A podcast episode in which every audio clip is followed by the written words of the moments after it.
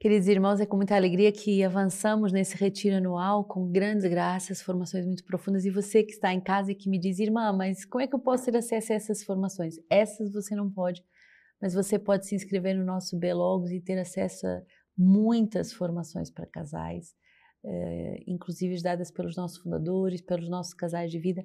Então vai, faz a sua, faça a sua inscrição e receba também eh, você eh, formações muito sólidas para uh, fundar na rocha o seu chamado à vida consagrada uh, ou à vida matrimonial ou à vida matrimonial consagrada a Deus através de uma consagração de vida. Hoje, uh, então, nesse quarto dia, rezamos pelos nossos casais que são chamados a viver um chamado de renúncia. É o número 209 na nossa regra de vida. Não há chamado sem renúncias e por isso um casal renuncia a si mesmo, renuncia e entra na radicalidade da vida evangélica e entra nesse, nesse grande renúncia que deve ser renovada e atualizada todos os dias. Talvez no início, quando o casal entrou, ele foi alguns aspectos que eram alencados nessa renúncia, mas passados cinco anos, dez anos, são outras renúncias que o Senhor uh, lhe chama a fazer. Então, você que uh, está nesse retiro, ou você que me escuta, qual é a renúncia que Deus hoje te chama a fazer e que, por amor ao seu chamado, você está disposta a fazer.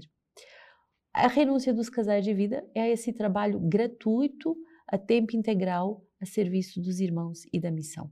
É a evangelização, é a vida missionária, a tempo e a contratempo, e há um verdadeiro uh, combate uh, coletivo.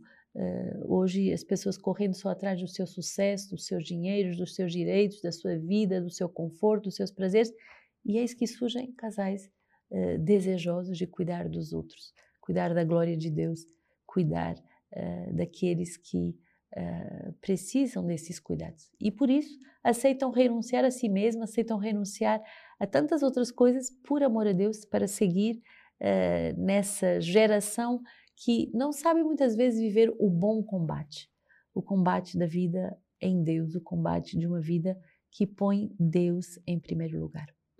O diácono nos diz na, na, regra de vida, o combate próprio do discípulo pode traduzir-se em certos momentos como um julgo, um desafio, uma opressão ou uma responsabilidade comunitária e eclesial.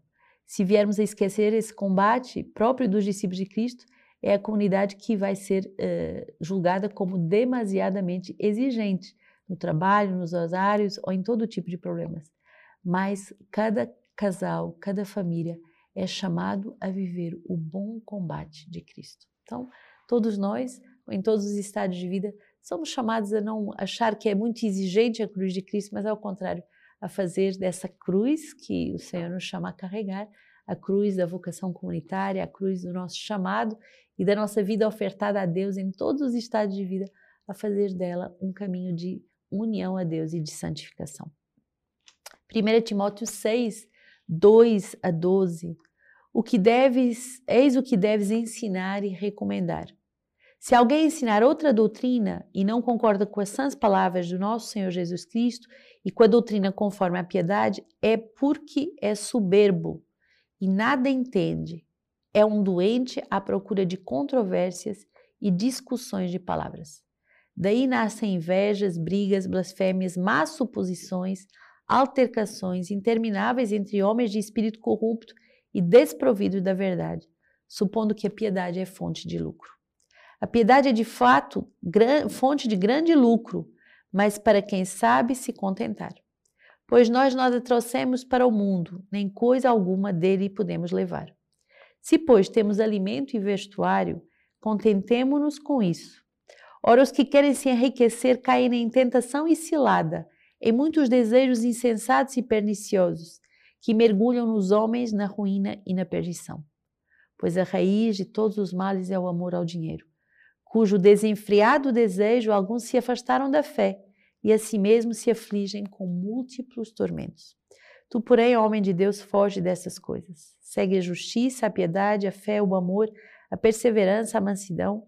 Combate o bom combate da fé, conquista a vida eterna para a qual foste chamado como, como reconheceste numa bela profissão de fé diante de muitas testemunhas. Muito forte esse chamado de casais a combater o bom combate da fé, a não se deixar subjugar pelo amor do dinheiro, mas ao contrário, a não entrar em ideologias, e não entrar em tantas coisas que vêm finalmente do nosso orgulho, da nossa soberba, onde nascem tantas blasfêmias, más suspeitas, altercações intermináveis entre homens, mas entrar no bom combate da fé, uma vida de simplicidade, uma vida de pobreza, castidade e obediência, uma vida pura, uma vida santa para uh, ensinar e recomendar. São estas as coisas que deves ensinar e recomendar. E de fato, um, um casal que entra na comunidade de vida, ele quer se tornar ensinável para ensinar. Ele quer se deixar formar mais profundamente para ser formador. Ele quer se deixar acompanhar mais intensamente para poder acompanhar tantas outras almas. Salmo 48. Porque vou temer os dias maus, quando a maldade me persegue e me envolve. Eles confiam na sua fortuna e se gloriam na sua imensa riqueza.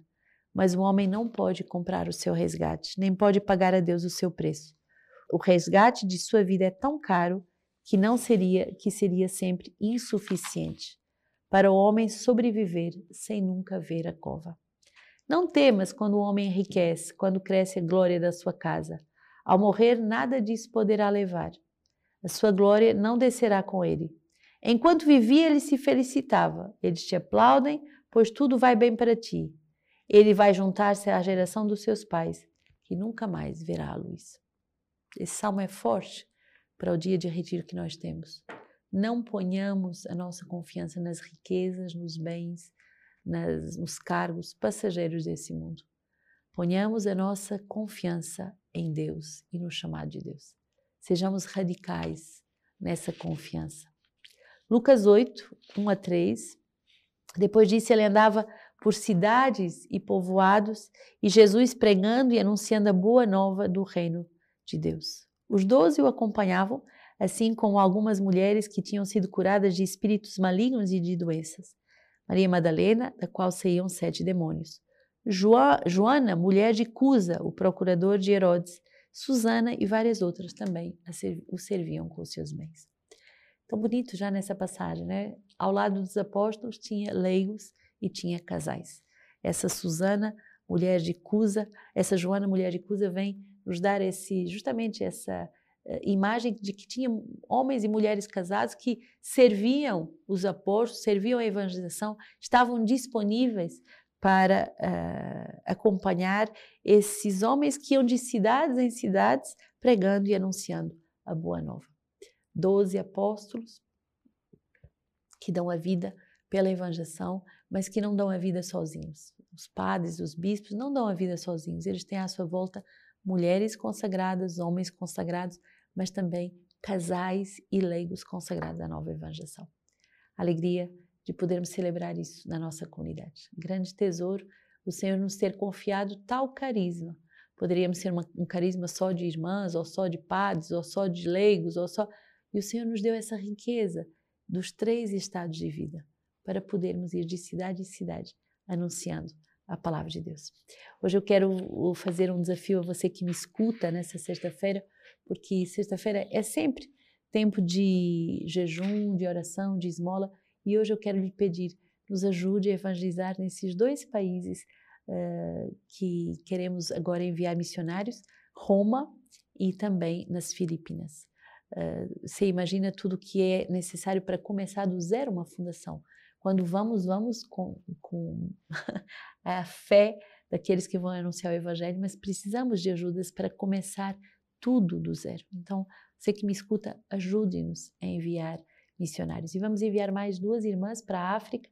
Então, também, se você é sensível para esse envio em missão, ajude a comunidade Sementes do Verbo, eh, entre em contato com as nossas casas, faça as suas doações, ajude-nos também a poder levar compêndios para esses países, a poder levar a Lexia Divina, a poder evangelizar amplamente.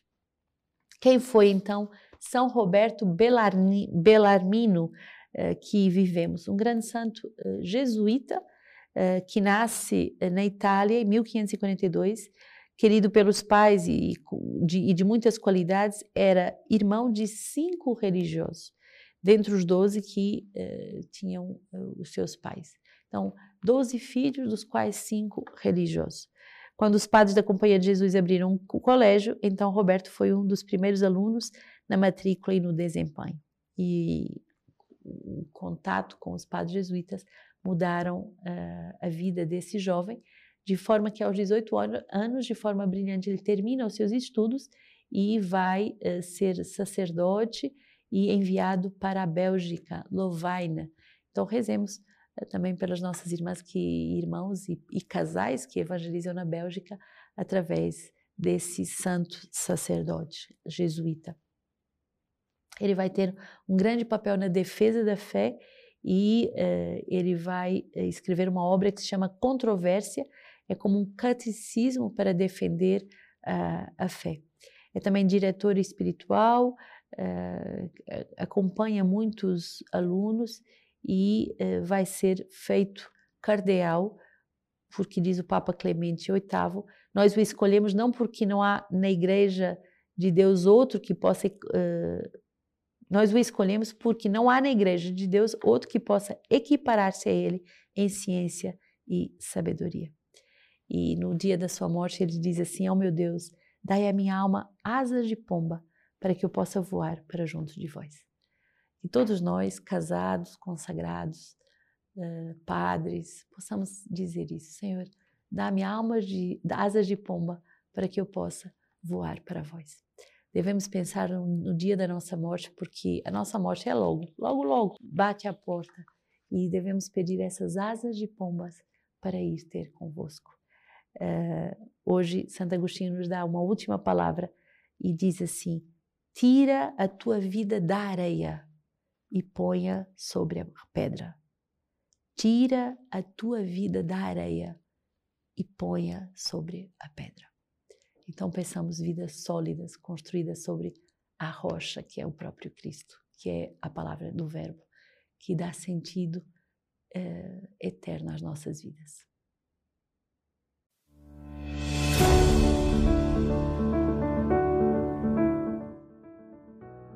Olá, eu sou a irmã Miriam e sou consagrada da comunidade Sementes do Verbo. Sou portuguesa e estou aqui há cinco anos na missão do Rio de Janeiro. É com grande alegria que eu posso anunciar para você que eu e mais três irmãs vamos fundar a missão de Roma, bem perto do nosso querido Papa Francisco. Vamos ter uma casa intercessora que espera ajudar muito a igreja e também fazer com que a pobreza da fé que está esfriando possa ser reavivada com a juventude consagrada a Deus. Então, pedimos esse contributo de padrinhos, benfeitores, porque começar uma fundação sempre tem os seus custos na Europa, saber a língua, começar do zero. Então, se puder nos ajudar, o Senhor com certeza vos vai recompensar. E com certeza vamos interceder por cada um de vocês junto ao querido Papa. Então, Dio benedicite.